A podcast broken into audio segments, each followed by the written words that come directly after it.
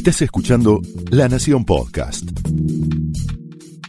A continuación, Pablo Sirven explora el costado más personal de las figuras más importantes en Hablemos de otra cosa.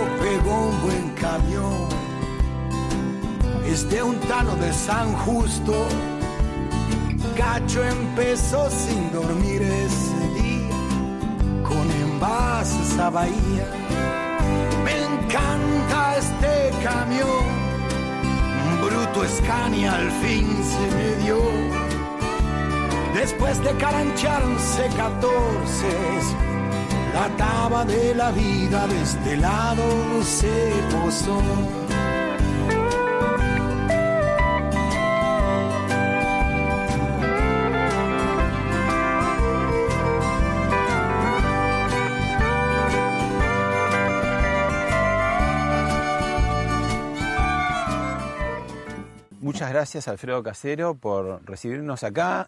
Contanos qué, campo, chacra, qué, qué, quinta, ¿qué es esto? Esta era una casa que compré para un amigo mío que estaba muy mal, Exaltación de la Cruz. en Salta Señora Cruz. Y, a- y iba a comprarme un departamento yo me estaba yendo, me estaba yendo a, a España. Y decía, gordo, véngase acá. Se arregló después con la mujer, se fue, me dejó una casa, compré una casa lejos de todo, a la cual me vine a vivir. Y Me ya llevas como unos tres años. Sí, más o menos. Bueno, ¿y por qué tenés ese costado nómade tan contradictorio con tu apellido? Porque vos estuviste en Puerto Madryn, estuviste en San Luis, ahora estás acá. ¿Qué otros lugares Estoy no? en todos lados. Porque en San Luis tengo, en San Luis tengo un proyecto, es un proyecto de vida. ¿Qué es? El proyecto que tengo ahí es hacer una universidad. Eh, Lo único que hice fue una gran casa que tiene 10 metros, que alberga como a, puede albergar como a 20 personas y un taller abajo. Ese taller abajo para desarmar motores o si te... ¿Universidad de qué? De todo. Mecánica popular. No. de- era- a- a- a- Pero te gusta la mecánica popular. Sí, yo, yo aprendí en una universidad popular. Bueno, pero pará, agotemos el, el tema campo, el tema de, de ir rotando por los lugares, pues tuviste tu experiencia, eh, lo estás imitando a la nata, ahora estás también... No, fumás fumo, en- sí. en- en Pero porque... mm, Televisión. Sí, me he agarrado la mala mierda de fumar. ¿Qué? ¿A- ¿Ahora? ¿De Sí, viejo? sí, en la, en la cuarentena. Ah, ¿y qué? ¿No, no fumabas? Yo no fumaba, no fumaba nada, prácticamente nada, nada, ni faso, no fumaba nada, no tomo alcohol, no me gusta. ¿Y qué, qué te agarró? ¿Como, como una ansiedad o qué? Pues, Me doy como un premio y ah, también otra cosa empecé a tomar mate, que antes nunca tomaba mate y empecé a tomar mate como un premio que se da, una, como una galletita para la jirafa. Mm. Pero digo, ¿vos tuviste como un- una etapa de ciudad, de, de- de- de asfalto, o siempre le, le, le, le Yo nací y me crié en la capital federal. Y conozco, eh, eh, me- nací y me crié en, en Buenos Aires. Me crié mucho, anduve muchísimo en Parque Patricios, anduve muchísimo, yo viví en mi primera infancia en Avellaneda, nosotros somos de Vicente López, vivimos en Vicente López. ¿Y por qué esa tendencia a escapar de pronto a al sur, como era Madrid? Ah, el sur era porque era una belleza y porque fue la primera gran belleza, ¿Y te como quedaste el, gran enamoramiento de mi vida. Te quedaste unos cuantos años. 15, 17 años. Ah, un montón. Sí, muchísimo, demasiado. Porque también hice otras cosas ahí. Hice eh, a- y, armé emprendimientos ahí como si fuera toda mi vida ser ahí. Pero eso es eh, una. Eso es compulsivo. Donde yo veo que tengo espacio, trato de hacer una casa. Donde, pues, si no es para mí, para alguien, para alguno de los míos. Esto de armar y desarmar también va a- hacia la arquitectura, hacia el lugar que, Va ca- hacia hacer que la- trabajás. la- el, el- el- eh, el dejar algo. Y plantar cosas también. Sí, plantar muchísimo. Acá te vi con unos videos, unos rabanitos que sacabas. Sí, pero esas son cosas para nosotros. más que nada para repartir semilla para la familia. Entonces hago, armo de buena semilla, hago buena semilla y con esa semilla podemos seguir haciendo, porque el- el- lo más caro de toda esa agricultura pequeña es la semilla. ¿Y de qué vivís, Alfredo? Vivo de lo que mm, vivo de lo que hago, de lo que hice, mm, vivo vendiendo cosas que compré bien y que algunas eh, veces a ver, ¿qué, ¿de qué vivo ahora, hoy? Tengo dos departamentos, de los cuales alquilo. Eh, eh, tengo mi departamento, tengo un departamento en España donde que lo alquilo, que es una, un, ingreso en euros. eh, pequeño bueno, pero sí, pero lo que pasa es que se me va por- porque yo lo compré con una hipoteca. Entonces esa hipoteca es, eh, me deja nada para poder pagar los gastos de lo que iba a ser mi idea de, de poder hacerme mi, mi vida afuera también. mi vida afuera que tiene que ver con lo que sé hacer, lo que aprendí, todos los, los oficios, ¿no? No, no, no, no me interesa. Ser artista es una suerte Mira, si a vos te meten en un pozo y vos podés contar de alguna manera de qué, qué te está pasando ahí abajo, estás haciendo periodismo. Eh, cuando eh, vos sos artista, el problema que tenés no es que tenés la obligación de presentar una obra de arte para que te la aplaudan o para que te la compren, sino que tu vida toda entera tiene que ser una obra de arte. Si vos ves la gente que tal vez lo único que logró en la vida fue hacer como un cuadro, vos haces un cuadro en tu vida. Entonces vos lo mirás el cuadro y decís, bueno, acá me faltaría naranja, acá me faltaría verde, acá me faltaría rojo, acá, me- acá, acá está un poco pálido, le tendría que poner otro color. Es diferente que vos ves el y ves el payaso, un payaso con una con una rosas así y vos decís, no, lo que me cagó fue el concepto. Y bueno, pero no te queda demasiado tiempo para, para pintar otra cosa. O pintás arriba de eso. No, pero te voy a pintar arriba de eso, que toda la vida esperé para que este era mi cuadro. ¿Y cómo va tu cuadro? mi cuadro va siempre explotando, siempre con otras cosas y siempre pegado a otro que va haciendo otras ¿Te, cosas. te sorprendés a vos mismo? Eh, Si no me sorprendo a mí mismo, me, me aburro. Y que es lo, un poco lo que me mata. Eh, y, y- y también me doy cuenta que la búsqueda de la sorpresa eh, de uno mismo tiene que ver con la mayoría de los grandes errores que uno comete. Y esos errores que uno comete también son importantes para eh, seguir y cada vez los errores tienen que ser, son más garrafales para que las actitudes de cambio sean más rápidas y más fuertes. ¿Estás cerca de Lilita Carrión? Porque también está en Exaltación de la Cruz viviendo. Sí. Sí, pero estoy cerca geográficamente. Porque acá cerca son... Cinco ca- kilómetros. Mm. ca- cantidad de kilómetros. Y lo que estamos viendo al fondo de- del plano general nuestro es una carpa. ¿Te estás armando una carpa, un estudio? Sí, ¿Qué es? ahora, el miércoles pasado se me voló y ahora me descorazoné. Pero estoy armando... ¿Cuál es la idea? La idea es poder armar tu ahí- circo Soleil casero. Claro. No, no, eh, es, en realidad es poder armar la carpa para poder tirar el chroma key y poder trabajar ahí, poder eh, eh, armar en un lugar cerrado, que me falta poco. Lo que pasa es que tengo que hacer pilotes, no puedo dejarla así porque el viento acá es importante. ¿Cuál es la idea si sale todo como vos querés con, con esa carpa? Eh, hace producir una obra de teatro sobre mm, todo un fondo que no exista, eh, eh, tratar de utilizar, eh, de que se pueda volver a la actuación como algo que vos quieras ver sin darle tanta importancia a los 10.000 gladiadores que tenés alrededor y volver en realidad a lo que es el circo de gallos. Y ¿Vos, sí. ¿Vos solo o también No tengo mucha, no tengo, no tengo nadie acá, no tengo nadie acá. El único Gary, que es un, es un vecino que le pedí de hacer alguna cosa, o la- el resto de las cosas las hago por Zoom ahora. Claro. Pero cuando pueda, claro, tengo mis actores, tengo la gente con la que trabajo, me encantaría volver a eso. No me importa ya, por más que ha ido bien este primer streaming, fue bárbaro. Claro, hiciste casero y sus tres que son, Sí. ese es el título. Mm, ¿Y sus, tres, ¿Y sus tres qué son? Sí. ¿Y sus tres qué son? Mm. Y eso anduvo muy bien porque vendiste como 1.400 entradas y estás explorando una plataforma todavía muy nueva como es el streaming. Vos que hiciste tanta tele, tanto teatro. eh, Sí, lo que me gustaría sería usarlo no para hacer una cosa política, sino en realidad usarlo para poder mostrar algo que la gente quiera verlo y que puedas darle, por ejemplo, Ahora estaba peleando porque es una hora nada más y yo quiero hacer una hora y media ¿Y de qué se trata? Decinos, no, no, no spoilees, pero decinos, trata No, de no, esto. sí, puedo spoilear, sí. Sí, después no te ven. eh, soy- eh, voy- es lo No hay que nada puedo- más aburrido lo- que conocer un claro, chiste. Claro, claro, Es, es- es lo que puedo hacerles, es lo que puedo ¿Y darles. qué es lo que puedo hacerles? Los ca- Hacer. canto cosas que eran hermosas, en- eh, la iba a poner en otros lugares y que las tengo que hacer acá. Todo lo que hicimos con Carlos Bernique, que es un músico y los músicos con los que trabajamos en...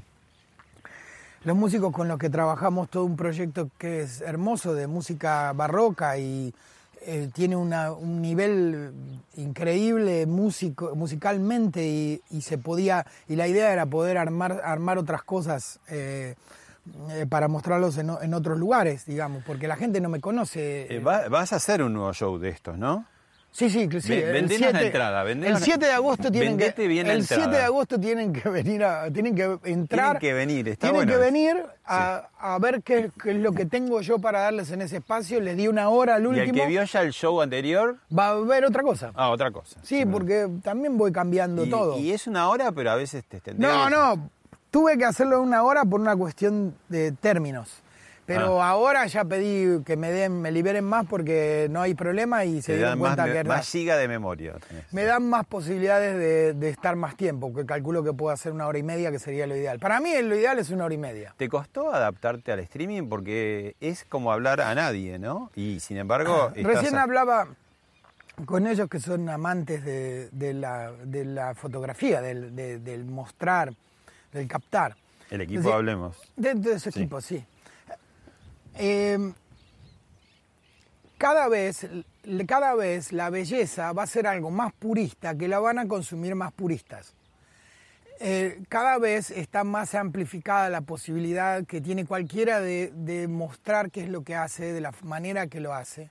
Es una de las cosas buenas, la aceptación es una de las cosas buenas también de, de todo esto que es tan malo, porque no paro de verle cosas buenas a las cosas que están mal, porque forma parte de la, el- la elementalidad. ¿Qué te del- gusta más y qué no la te gusta? elementalidad del, del- del- del- del- sobreviviente. Mm. Vos tenés la obligación de, de hacerlo de esa manera. Si lo puedo hacer así, eh, sí está bien. Si puedo hacerlo, porque en realidad el humor entra por cualquier lado. El humor no entra por terminales nerviosas. Mm. Entra por tus ojos, por los oídos. Te tengo que entrar ahí adentro y tengo que adentro tuyo tiene que pasar algo que termine con una carcajada, con una convulsión. Ajá, ajá. Entonces los esfínteres se te abren, las, mujeres embarazadas se hacen pis cuando se ríen, las viejas, ¡ay, me meo! Eso es- pasa que cuando hay mucha risa sucede un montón de cosas y ese es el humor, porque es el líquido el que, su- el que camina por adentro de tuyo, donde humor acuoso tenés en los oídos, los tímpanos golpean sobre sacos muy, muy finitos de, líquido. estudiaste toda la fisiología de Sí, pero lo que pasa que es cuando vos te amás una cosa como es hacer reír, te vas a pensar, eh, primero pensás, decir, uy, soy un gracioso, pero después te das cuenta, empezás a tomar el porqué del, del, eh, del viento en la trompeta. Si vos entendés, vas a tocar la trompeta, vas a saber por qué y de qué manera funciona el diafragma tu diafragma. Entonces, si tenés que producir la risa, no te queda otra más que meterte en la central para ver qué es lo que pasa a nivel, a nivel eh, RAM. Bueno, Alfredo, eh, veamos, a, a propósito de la risa, un video con algunas de tus cosas clásicas. Sí. Y después seguimos. Dale. Los resultados son infinitesimales y ustedes se verán enloquecidos en un toma y daca y en un traca traca constante de amor. El encapuchado, el hombre murciélago. ¿Y vos, dónde tenés la baticueva allá en Uruguay? Porque yo a veces paso, viste, tomo el buqueluz. ¿Eh? Yo, Mari- Mariscal de Tigarribia. Mariscal de Tibarribia. Ese, la paticueva, ese. Vos tenés que ir derechito por ahí y te metés por Te queda como a 7, 8 kilómetros, ¿no? Ese, te queda lindo, eh. de Asunción. Con la bati bicicleta llegás. Hoy como ayer quiero decirles que es una verdadera mentira que exista tal cantidad de desocupados en el país debido a los últimos índices que he eh, yo he recibido de hace poco tiempo del INDIC. Napoleón se moja en ese intento. Eh, poco, los pantalones. Usted no estudió.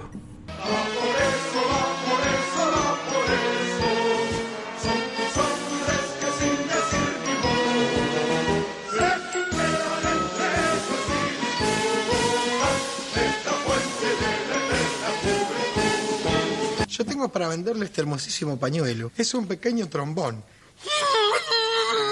Hace 12 horas que estamos acá en el estudio, yo creo que ya tenemos que irnos, ¿no? Claro, Hasta luego. Hasta luego. ¿Cuándo descubriste la beta del humor? El 4 de mayo de 1971. No, mentira. Eh, no, eh, fue ese para... Y tuve una vida donde tenía que, o si era un pibe amargado, iba a ser una mierda. Y, pero, pero te salía, eras el, el Me- simpático, vino, lo vino por ese lado. Te vino a buscar. Vi- ¿cómo vino, vino por ese lado. Proviene de eh, una, una forma de picardía y de. eh, es como un aikido. Utilizo todo lo que, con lo que vos venís, o te dejo, o me golpeas primero y de- o te dejo pasar y te uso la fuerza para que te caigas. Pero ¿cuándo empezaste a hacer reír? O a ser gracioso. Porque viste que la gente, hay gente que es graciosa. Creo que siempre fui gracioso. Siempre. Porque eh, la persona que no tiene gracia nunca me gustó. La persona que no tiene gracia, el que no se ríe de los chistes, algo le pasa. Mm. Igualmente también te das cuenta que haces un chiste en un lugar donde la gente no lo va a entender y ya sabes que no lo van a entender. Pero digo, ¿te agarró de chico ya ser Sí, humor? sí, sí, de chico. Sí, siempre. Creo que viene pegado a la curiosidad, porque hay, hay veces que vos tenés data que los demás no tienen y vos la tirás en un lugar donde la...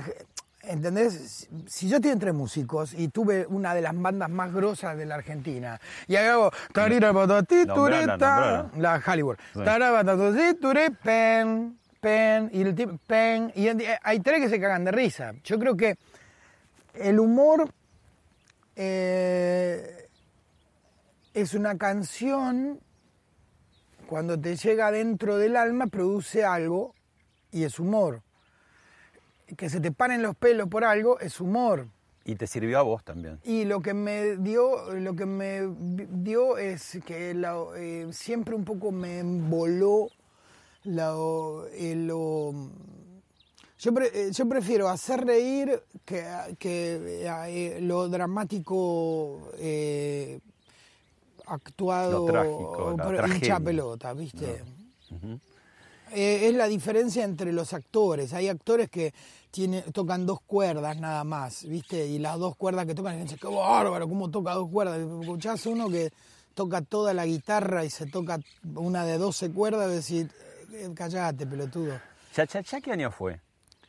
Cha Cha fue del 92 al 97. 92 al 97. Y después este, Y en realidad- estuvo de la cabeza antes. Sí, un poquito. sí, sí. Y, Y, ahí y en era- realidad... lo- Era, lo- era como muy audaz, porque digamos, la televisión siempre es muy lineal, nunca se atreve a nada. Y ustedes eran como unos pibes, digamos, que venían, parecía el off, el off, sí, ¿no? Lo era Y- realmente. Era. Porque al ¿Y principio cómo trataron... encajó eso? Porque estábamos en una década como la menemista, que era iba para otro lado, ustedes iban para el otro lado también, y la tele entre medio, ¿no? Yo nunca pensé Era que... una locura, yo, digo. yo pensé que la gente, como veníamos de también eh, los militares, veníamos de, de la época, de una época muy, muy dolorosa también, en la Sí, cual y- no y- había, no hubo una devolución eh, odiosa, sino que lo que hubo fue, bueno, está bien, ya, ya decía, ok, no, ya no les creemos a esto, ya esto no nos puede volver a pasar, ya no le creemos. Ya sales Gilberto Manhattan Ruiz dice cualquier pelotudez Que- y ya no le creemos. Que era la época de Caballo, porque Claro, era el alter ego claro, de Caballo. Caballo. ¿no? No, Sí. sí, ya no le creemos, ya sabemos lo de la manera que sea. Bueno, vamos a otra cosa. Ya dejalo estos pelotudos, vamos a otra cosa. Eh, de a poco, eh, Chachachá fue quedando chico al lado de la realidad, ¿viste? Ya cuando, no sé, el soldado Chamamé iba a ser eh, eh, gobernador de Corriente, una cosa así. ya ahí ya empecé, empecé a darme cuenta, digo, pero ¿qué pasa? Y la única cosa que realmente es absolutamente pop en la Argentina, eso lo puedes anotar, es Chachachá. Chachachá es absolutamente pop. Yo no cobré nunca nada, hay 8.000 tipos que levantan Bueno, Chachachá, Chachachá por lo eso, tiene todo el mundo. enseguida hizo- Y el canal no tiene nada de Chachachá. Pergolini hizo después Delicatessen, después eh, Delicatessen. eh, Tinelli hizo Todo por dos pesos, y todos estaban sobre el formato bien, original, ¿no? Está bárbaro. Eh, Está bárbaro. Eh, Pasará el tiempo y será. eh, será eh, eh, eh, a ver, Pero el pionero fuiste vos. A digamos. ver, a ver, a ver. Yo no sé si fui pionero. yo creo que hice el último programa de televisión de sketch con troupe de la Argentina y el único programa de humor donde la gente pudo ir a verlo en vivo en la Argentina. Ya no hubo después otro. Fue más. como el final de época, el final y comienzo y- de otra y- sin gente que se riera ¡juá, juá, juá! de atrás. O grabado. O, grabado o, o- o con, o, maltratando a las mujeres, que era muy normal. Era que entraba una secretaria y le decían que era una trola porque esta- era linda. Eh, Y lo odiaba. Y lo que más pedía la televisión en ese momento era, eh, ya tiene mucho olor a huevo, tenés que poner mina, tenés que hacer esto, hace como este, hace como el otro. Yo digo, pero esto no tiene nada que ver. Ya nunca tuvo una, una risa grabada atrás. Y después Y la gente, y la gente incluso que trabajó en Chayacha sabía que no se tenía que reír. Contá- Bancátela. Contá de, de gente que estuvo muy importante y que después fue más importante, que arrancó ahí, ¿no? Tipo, no sé, este, Flavio Alberti. Fabio, Fabio Alberti es una. En realidad nunca dejé de ver. Porque. Cerón no- también. Bueno, Cedrón. eh, bueno, pero era, eh, son, eh, ellos eh, son más, eh, son más la persona que Chayachá. Era una troupe muy particular, de gente muy particular. ¿Y Diego Capusotto? Ahí, espera, espera que te termino de contar esto. Y él, que fue como, eh, que vive ahora en Suiza, eh, o sea que el Batman original, el Batman paraguayo, lo tengo en Suiza. Eh, eh, recién grabé con el que hacía de Superman, que vive en, en Londres. El otro, y Capusotto es un hermano. Capusotto, es- cuando yo estoy aburrido y no sé qué ver, lo veo Capusotto, porque sé que ahí está. A ver, La política no nos separó. en la política no me separó de nadie que yo quiero, me separó de amigos que no sirven para un carajo, de gente que dice ser amigo, no, no, no, no del que realmente, ¿entendés? Hay actrices que las voy a amar toda la vida, que no sé cómo serán como persona, pero por más que vos seas como seas, que sigas a quien vos sigas, yo te voy a amar siempre, ¿entendés? Yo no, no puedo, no puedo. A mí me importa tres pedos, mira, la otra vez me decían, Hablábamos de... de- eh, pero bueno, la gente también toma su determinación, viste que la gente también toma la determinación de quererte o no quererte por lo que pensás. Y está bien también. Bueno, otro video para ver. A ver. Si tarde o temprano vamos a hacer Venezuela, seamos Venezuela ahora, loco. Yo soy peronista y kirchnerista. Eh, eh, sí. Admirador de Cristina. De ¿no? Cristina, Ajá. de Néstor y Cristina. Avísame si me puedo mucho, retirar, ¿eh? si, si me tengo que- Ay, qué silencio. Cuando me retiro de la mesa, avísame. ¿Sabés todo Si lo tengo que pagar este almuerzo, lo pago. no, hablar aparte. político, no, no. Digo que si sabés todo lo que robaron, todo lo que hicieron, ¿no? Los desmanes, cómo dejaron el país. Sí, bueno, supongo que ya la, la justicia estará, que, que la, ju- la justicia prácticamente le, le pertenece al gobierno, así que estará actuando, eh, deberían actuar, deberían estar todos en cana. Daddy Brieva sería como el casero K, No, sé. porque digo, alguien que arrancó con humor desde otro lado, ¿no? Y con, con No, Mirachi. no, no. Vamos a, vamos a decir la verdad. Vamos a decir la verdad. No, no, no, no. Diga la verdad. No, no, no, no. Usted me está planteando una, un, usted me está planteando una cosa que es imposible. ¿Cuál? El problema que yo le digo a usted. Usted es el X del periodismo. ¿Por qué? Y porque usted empezó en espectáculos, después siguió en, en otra cosa y después siguió en realpolítica porque se ve cómo va. Forma parte de la, de la biología del tipo. No, no sé, mi biología es esta. Pero La no, digo, es tiene este parecido. eh, Yo no cuan- soy- yo- la- el en pro- el cuanto asunto es que un- él, Un eh, tipo que sí. hacía reír y que hace reír. De hecho, recién en lo que vimos de Almorzando con Mirta Legrand, hace un pequeño sketch muy gracioso. Ah.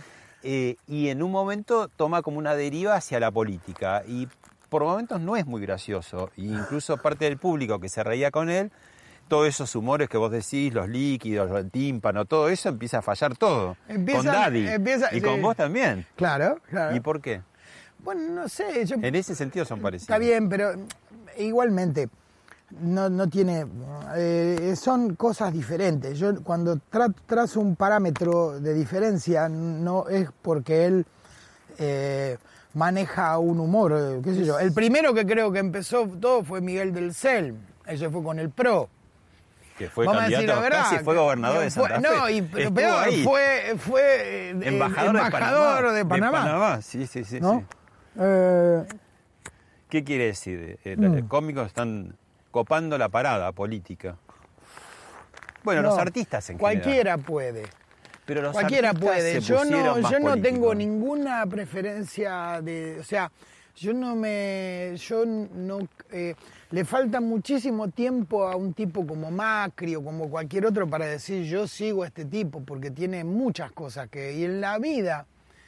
En toda nuestra historia, el tiempo que estuvo Kirchner, el tiempo que estuvo la Porota, No todo lo demás, no es nada al lado de todo lo Pero que es nuestra vida, Son ¿no? 200 años Pero que es nuestra tiene vida. esto.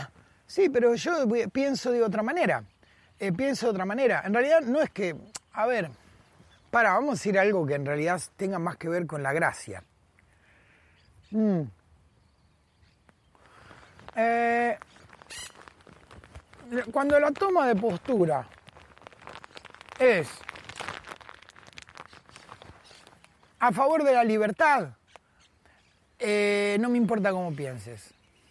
Cuando la forma de, de- de- tu, forma de, ver las cosas tiene que ver con una persona o con un partido político, es diferente. Cuando vos te aferrás a una fuerza política porque es antagónica a la que querés, es diferente. Las guerras son particulares y personales. Andás a ver qué le debe haber dolido a él o qué debe tener él para, para hablar tan bien de la ge- Es decir, lo que dice, que en realidad, si vos lo ves de otro lado, a lo mejor debe tener también sus razones. El tiempo lo dirá. Pero no tiene Me su- chupa huevo. de No tiene manera. sus costos, digamos, para el artista que es como amado por el público en general. Cuando tomás una postura muy definida, aparte del público, y más en, en esta era de grieta, ¿no? Que la gente toma partido, dice, no lo veo más, te bulinea, te, te sabotea el espectáculo. ¿Qué pasa ahí? Digo, a él Eh, también le pasa eso. ¿no? Bueno, pero eh, forma parte de. Mira, él es mucho, han sido muchísimo más. eh, yo mm, no meto 200 personas, 300 personas, eh, 500 en un show. Los shows que manejo son de, son de muy bajo costo para poder hacerlo en diferentes lugares. Voy a lugares donde no va nadie. Vas vos y ya. Yo voy yo y la gente le encanta y voy yo con los míos, somos seis, hacemos toda una movida para poder ir y hacerlo bien. Donde yo voy, lo armo y puedo armar un show en 45 minutos en un lugar y que la gente se vaya muy conforme. Lo he hecho porque he llegado tarde o porque no hemos llegado en un avión, ¿viste? Está todo muy aceitado como para poder hacerlo y lo que yo necesito es tener la biología de enfrente de la gente para hacerla reír, nada más. Eh, eh, son gente que llega a otro tipo de gente y de las realidades tal vez deben ser diferentes. En mi pequeña realidad, a mí la gente que ha robado y que de alguna manera o que aportan o que apoyan a Venezuela o cualquiera que mate gente o que mate chicos o que eh, eh, le estén mintiendo a la gente con, con versos eh, bastante ya muy pobres de- sobre la historia y sobre cómo fue nuestra historia y todo lo demás, como yo la tengo vivida y como también viví en un lugar como Buenos Aires, la visión que tengo es diferente. Y después es esa eh, constante odio hacia todo lo que no, el pan amor. Yo no existe, el pan amor no existe. Yo sé que me van a querer de un lado y no me van a querer del otro. Lo bueno es que si a mí me conocían como a ellos, el 10% de la gente que los conocía a ellos, ahora por mis ideas políticas tal vez el 50% me odia. Pero el otro resto me está mirando o a lo mejor le presta atención. Y en este contexto les puedo decir lo que pienso y a lo mejor se ahondan más las diferencias con lo que no nos gusta y se aúna más también lo que tenemos a favor en contra de lo que pensamos que está mal. E- Es lo que hace él, ¿no? Hace propaganda política porque quiere quedar bien con alguien o anda a saber por qué. Es cosa de él.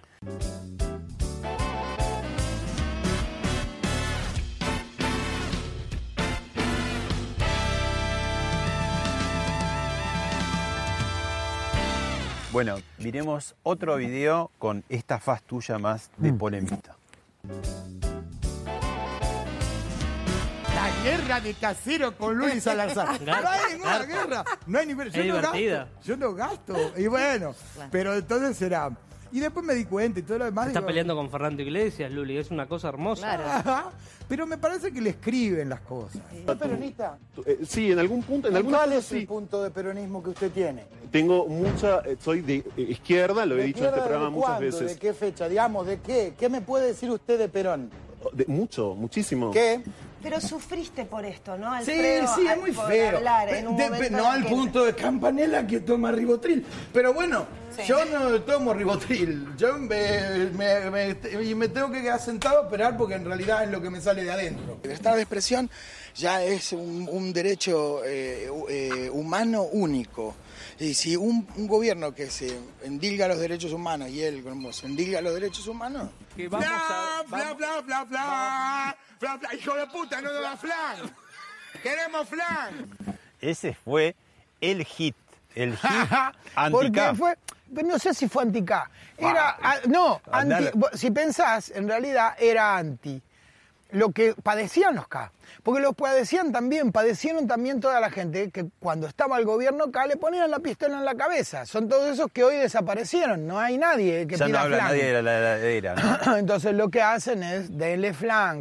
Flan para los señores, toma acá, tenés. Eh, pero el mío no falta. Bueno, toma este. Ya está. Que después lo va a tener que hacer muchísima otra gente. Yo tengo una idea con respecto a eso. Yo creo que es muy. eh, que no hay que darle un plan a una persona, hay que darle un plan a una familia. Y en realidad esa familia tiene la obligación, y generalmente, vos fíjate que son las mujeres. Las mujeres que al principio sí, ve, vos porque estabas alocada, porque tenías 16 años y tuviste dos chicos, cada uno puede tener los chicos que se le cante el culo.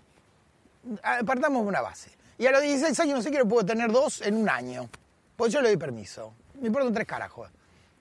Pero ahora esa mujer se dio cuenta que tiene una responsabilidad diferente, que es la que vos ves que ya está pensando en su familia a la falta de un tipo en su, en su casa que le dé lo que necesita. Entonces vos tenés otro tipo de mujer también ya puesta en otro lugar. Y esto va a acrecentar el trabajo, va a acrecentar la disciplina del trabajo. Mira, la disciplina del trabajo es la disciplina del crecimiento. Crecimiento nada más. Vos me preguntás de qué vivo, de lo que puedo hacer. De qué vivo, de algunas cosas que tengo. De qué vivo, de lo que voy inventando. De mis shows, de lo que inventaré. No voy a pedir nada eh, eh, que no pueda yo mismo tener, porque vendo, una, vendo esa camioneta y puedo vivir cuatro o cinco meses. Y bien. Y me importa tres carajos, porque hoy lo tenés y mañana no lo tenés. Es la mentalidad del chacarero. El chacarero le va bien y se compra la camioneta. Le va mal y la vende y vuelve a comprarse un rastrojero. Y así sucesivamente. Entonces, hay... Ahora, vos en la época de vos, me decís, cha, cha. vos me decís que vos, yo pierdo, perdí gente o perdés gente. Sí. ¿No sentiste eso? Se ¿No pierde, sí, se pierde gente que por ahí a lo mejor te quería. Pero con el tiempo Pero se van dando cuenta que no sé si era tan piola ponerse atrás de la bandera de alguien eh, que te lleva a la política en vez de la que te lleva a la libertad. ¿Confías en Twitter? ¿Eh? ¿Confías en Twitter?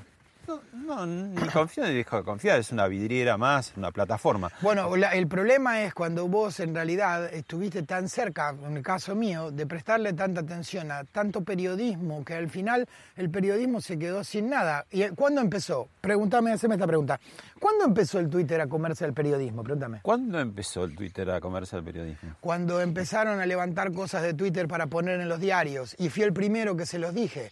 Cuando cada vez que decía algo y algo pasaba, pasaba en Twitter y no pasaba en la vida real. Cuando tenés muchísima gente haciendo home office en, en los diarios y no saliendo a ver qué es lo que pasa.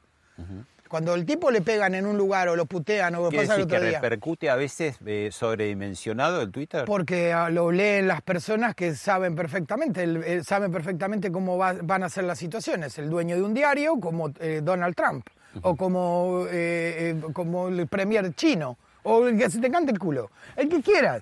Ese tipo Pero tiene. muchas tiene una- veces en el Twitter se te veía, o se te ve, ahora no tanto, pero me parece en algún momento se te veía como más enojado que más gracioso.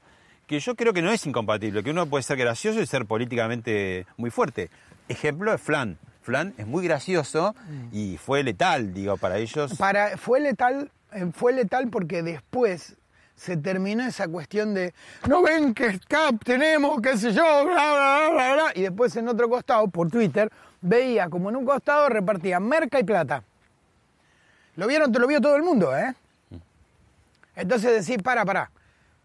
¿Cuáles son en realidad los, los reclamos sociales? ¿Dónde están realmente los pobres? ¿Dónde la gente realmente se mueve por ellos mismos? ¿Quién maneja a esta gente? ¿Por qué la manejan?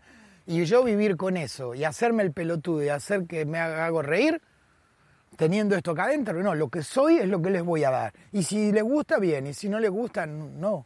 Ya vendrán, ya vendrán, ya vendrán. Yo no, no, no abandono los amores tan fácilmente porque no se me van tan fácil de la vida. Ya vendrán. Pero sufriste saboteo, sufriste Sí, bullying. pero no me... No, me, ¿No te hace me- nada? ¿Te lo no, sacás porque así? saboteo, ¿qué era? El saboteo era en Salta uno que le pagaban las madres, las abuelas de Plaza de Mayo le habían pagado el teatro. A los, a los otros que le mantenían el teatro o la Casa de Cultura, eh, Marianito Campochi, se la, se la bancaban este, la Asociación de Socorros Mutuos de, de nosotros mismos. Y te levantaban la obra. que- Está bien, me levantan la obra. Y si me levantan la obra, que se caguen. Porque no la haré ahí, pero mañana volveré, porque se van a agarrar algo peor. Vos podés negar el cáncer, pero el cáncer está. Y yo soy ese.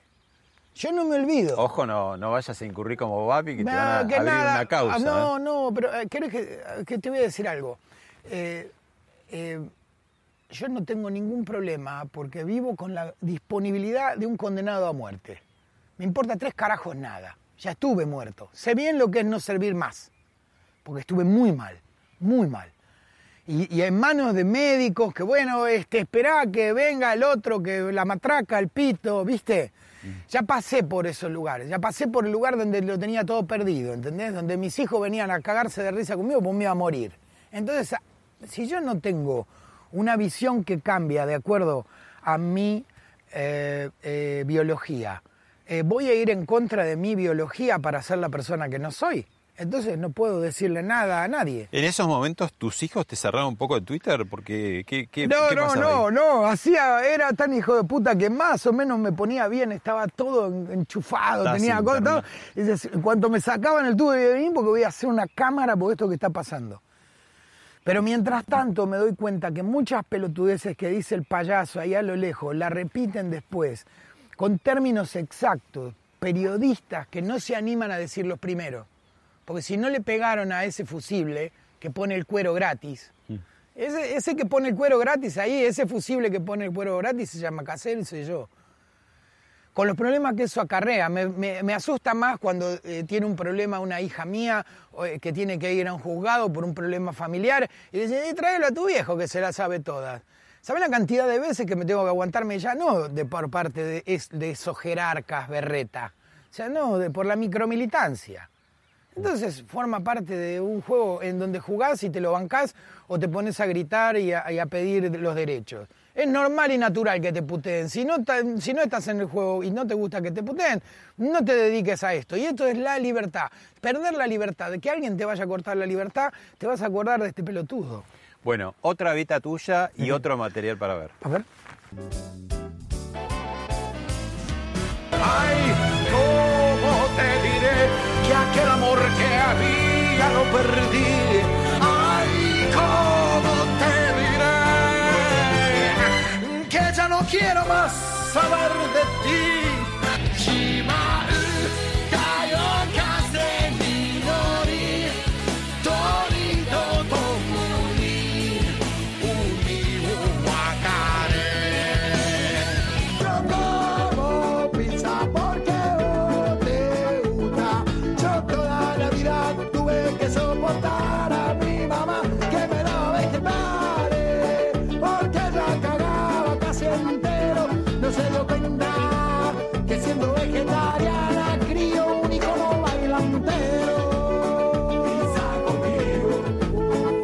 ¿Viste cómo termina el video de Pizza conmigo?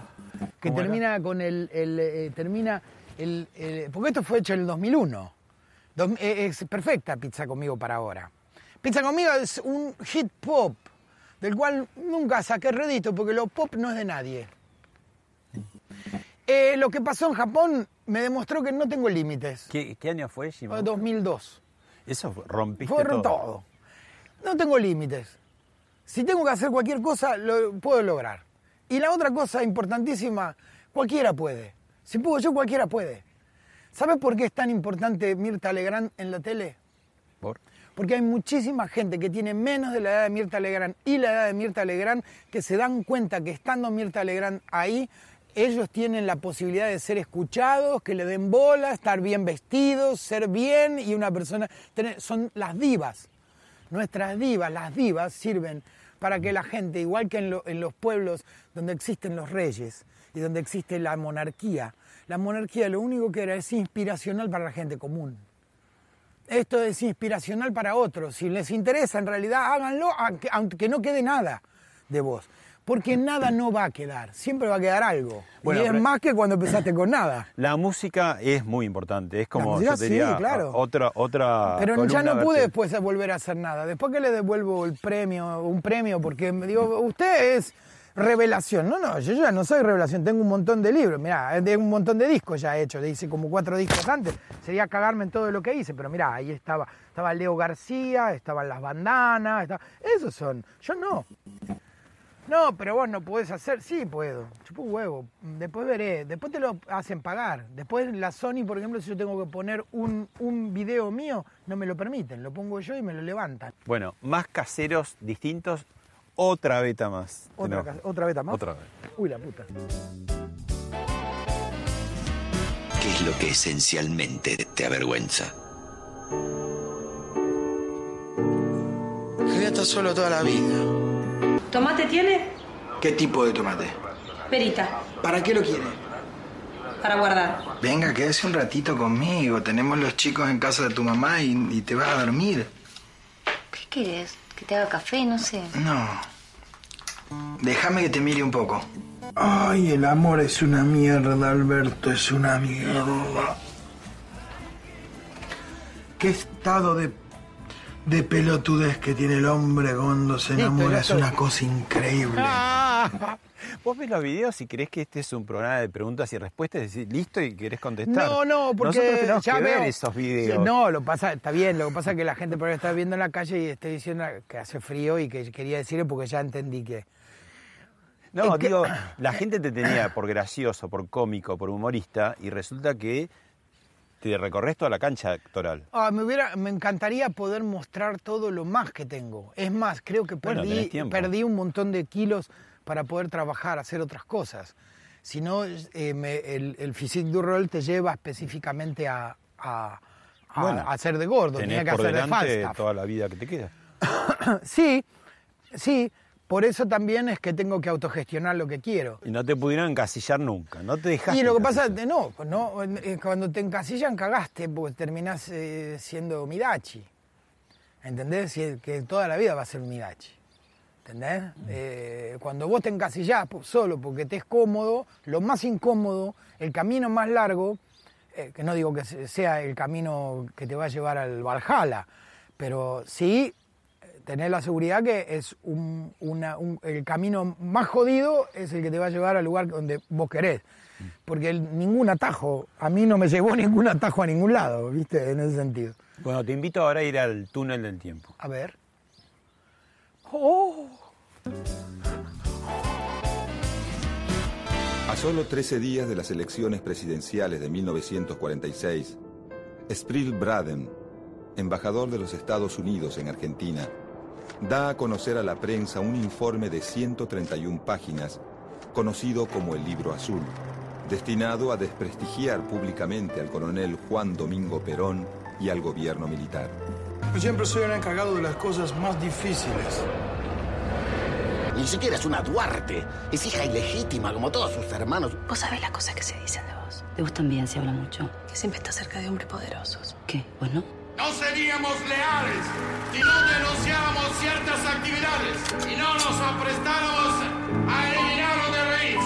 Ruy Braden, embajador de los Estados Unidos, nada más y nada menos, 1945, Sí. año bisagra de tantas bisagras que tenemos Sí. en Argentina, pero el año en que iban a hacer el peronismo. Sí. Gracias un poco al embajador que hizo usted también en el cine. Sproul Braden. Juan y Eva, ¿no? la Braden, película de Paula sí, de Paula Luque. de Luque. Sproul Braden era un tipo que había vivido mucho tiempo en Chile, que él era él eh, fue ciudadano chileno también y él tenía una, una mina era que se americano. llamaba era americano Claro. claro, pero él tenía la, la, la Braden Coil que era una empresa de la cual incluso después quedé prendado de toda esta historia y terminé comprando un camión, un GMC eh, que había sido de la Segunda Guerra Mundial, que en la puerta era de color naranja y decía Braden Oil. Uy, ahora todos los medios. Braden Coil. Todos los medios K van a decir. Bueno, los medios K, a- que a tienen, tienen otros problemas para hacer. Yo no, no tengo nada que ver con Braden, sino eh, era, era, había trabajado con él. Braden operó fue una idea de Apple. El primer muy inteligente.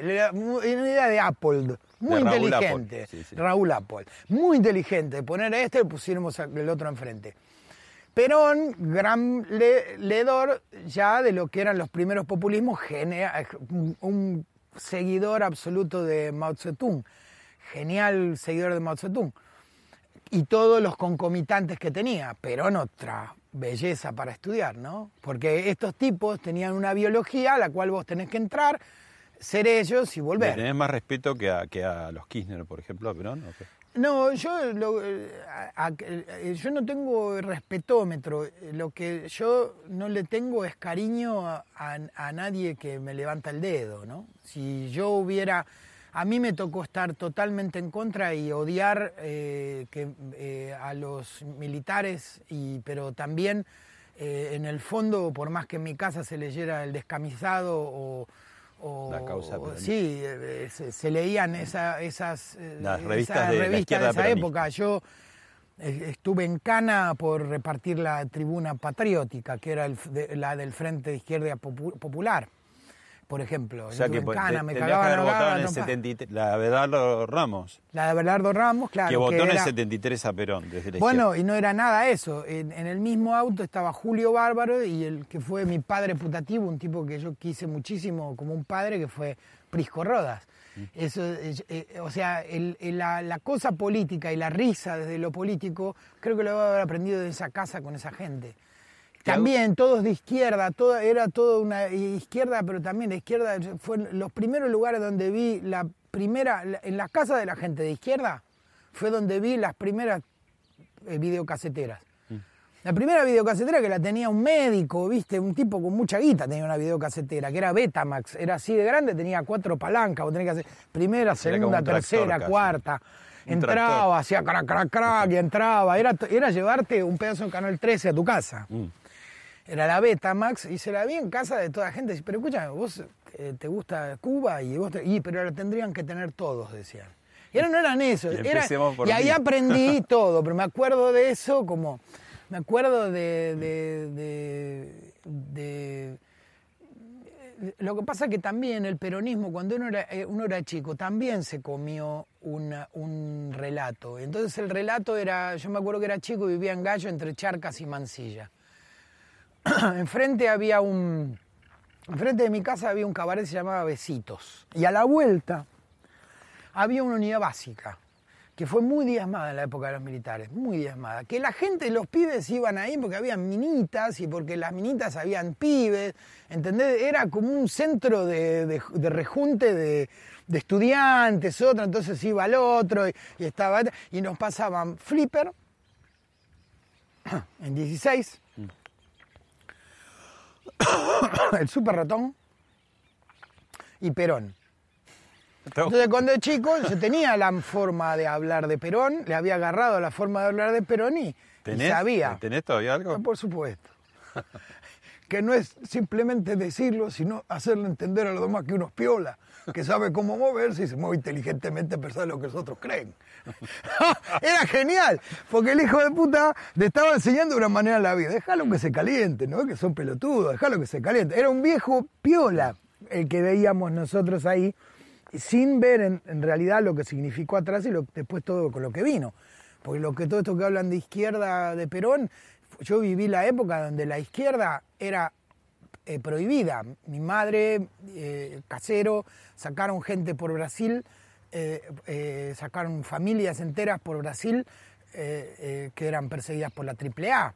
Y la AAA era Mercedes Sosa, que ahora resulta que la seguían los militares, no seguía la AAA, y la AAA no era del Partido Demócrata Progresista, eran peronistas, y era López Rega, que ahora más de cuatro le están prendiendo vela para decir, ay, mirá lo que nos salvamos. Yo no creo que haya que salvarse de nada. Hay que tomar todo como de lo que viene y educar y doblegar. ¿Tres hijos? ¿Cuántos nietos? Tengo tres hijos y cuatro nietos. Eh, Minerva, la más chica, que tiene 21 años, 20 años. Nazareno, que tiene 34. Y, Guillermina. Guillermina, que tiene 35 y tiene cuatro hijos que tienen 14, 9. Y esas edades de mierda que tienen los Y nietos todos, de uno. eh, fluctuando en, en- en lo artístico. El, el más grande de los nietos está empezando a, a querer actuar, está ahí en, una- en un grupo y todo lo demás, está haciendo la suya, cada uno hace la suya porque eh, tienen que venir muy serios a que les dé bola, porque cuando eh, venís para que te enseñe es una cagada, porque yo te voy a enseñar... Ese horno que está ahí, ese horno que está ahí, me lo, se lo hice hacer, eh, eh, le hice hacer, eh, la- le hicimos la cobertura de, de- se la hicimos hacer, se le hice hacer a él. Si vos querés que te enseñe algo, entonces hace ese, si lo podés hacer bien. Él lo hizo muy bien. Entonces te das cuenta también, son, es, es un oficio, ¿viste? Si vos querés que el pibe no va a agarrar los el martillo, no, no, no, ni le des bola. La, la última de verdad, ¿estás volviendo más a, a la fuente del humor humor o te parece que la política eh, en esa en ese ir y venir, en ese sub y baja, cómo, cómo La lo ves? política es, in- es sumamente necesaria para nosotros como personas libres. Hasta que la política, hasta que no volvamos a tener las libertades totalmente aseguradas, van a tenerme a mí haciendo política por la libertad, eh, no por un partido político. Y eso no es porque no quiero, eh, porque trato, me, saco de encima el problema, eh, decir, no, en esto no me quiero meter. No, eh, realmente creo que es muy, es muy importante tener una política de policy, política propia.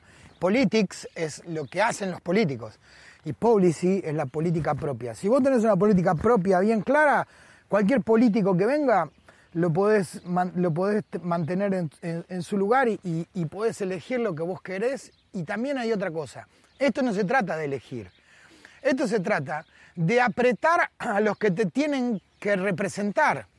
Nosotros tenemos que apretar a los que tenemos, nos tienen que representar. No puede mandarse una pelotudez un tipo que está ahí por el voto de la gente. Tiene que hacerlo bien.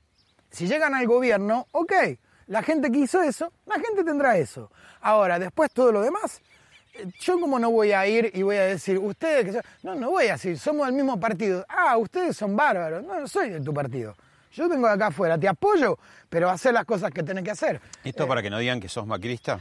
No, para esto porque no digan que no soy nada, pero después pueden decir lo que quieran, pueden decir lo que quieran de mí. Eh, Pueden decir lo que quieran de mí. Pero mm, Macrista, Macrista, el mismo Macri no debe creerse que alguien sea macrista. Porque tampoco lo veo un tipo que piensa, bueno, voy, quiero ir para que todo el mundo hable del cacerismo. Bueno, el cacerismo es mucho más grosso que el macrismo. Porque odiándote o no, si yo fueran los caceristas, son los caceristas. Si yo me pusiera en ese lugar, habrían más caceristas que macristas. Presentate el año que viene. Es que yo no sé. Es que yo no sé. Y yo creo que es mucho más duro para, para sería mucho más duro para mí estar afuera, si, tener un tipo como yo afuera, que estar ahí adentro. Porque no sé cómo será ahí adentro. No sé todavía.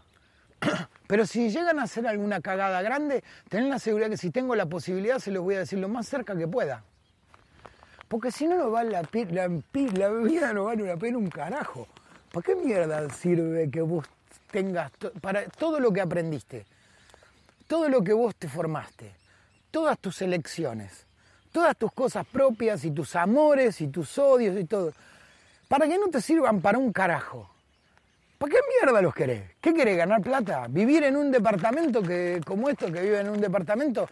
Todos estos que eh, apoyan a, a uno, eh, el, el otro, Tinelli, todo, viven en departamento que deben pagar 50, 60 lucas de, de, de despensas. Yo con eso vivo. Y hago otras cosas. Gracias, Alfredo. Gracias a vos y gracias a todos.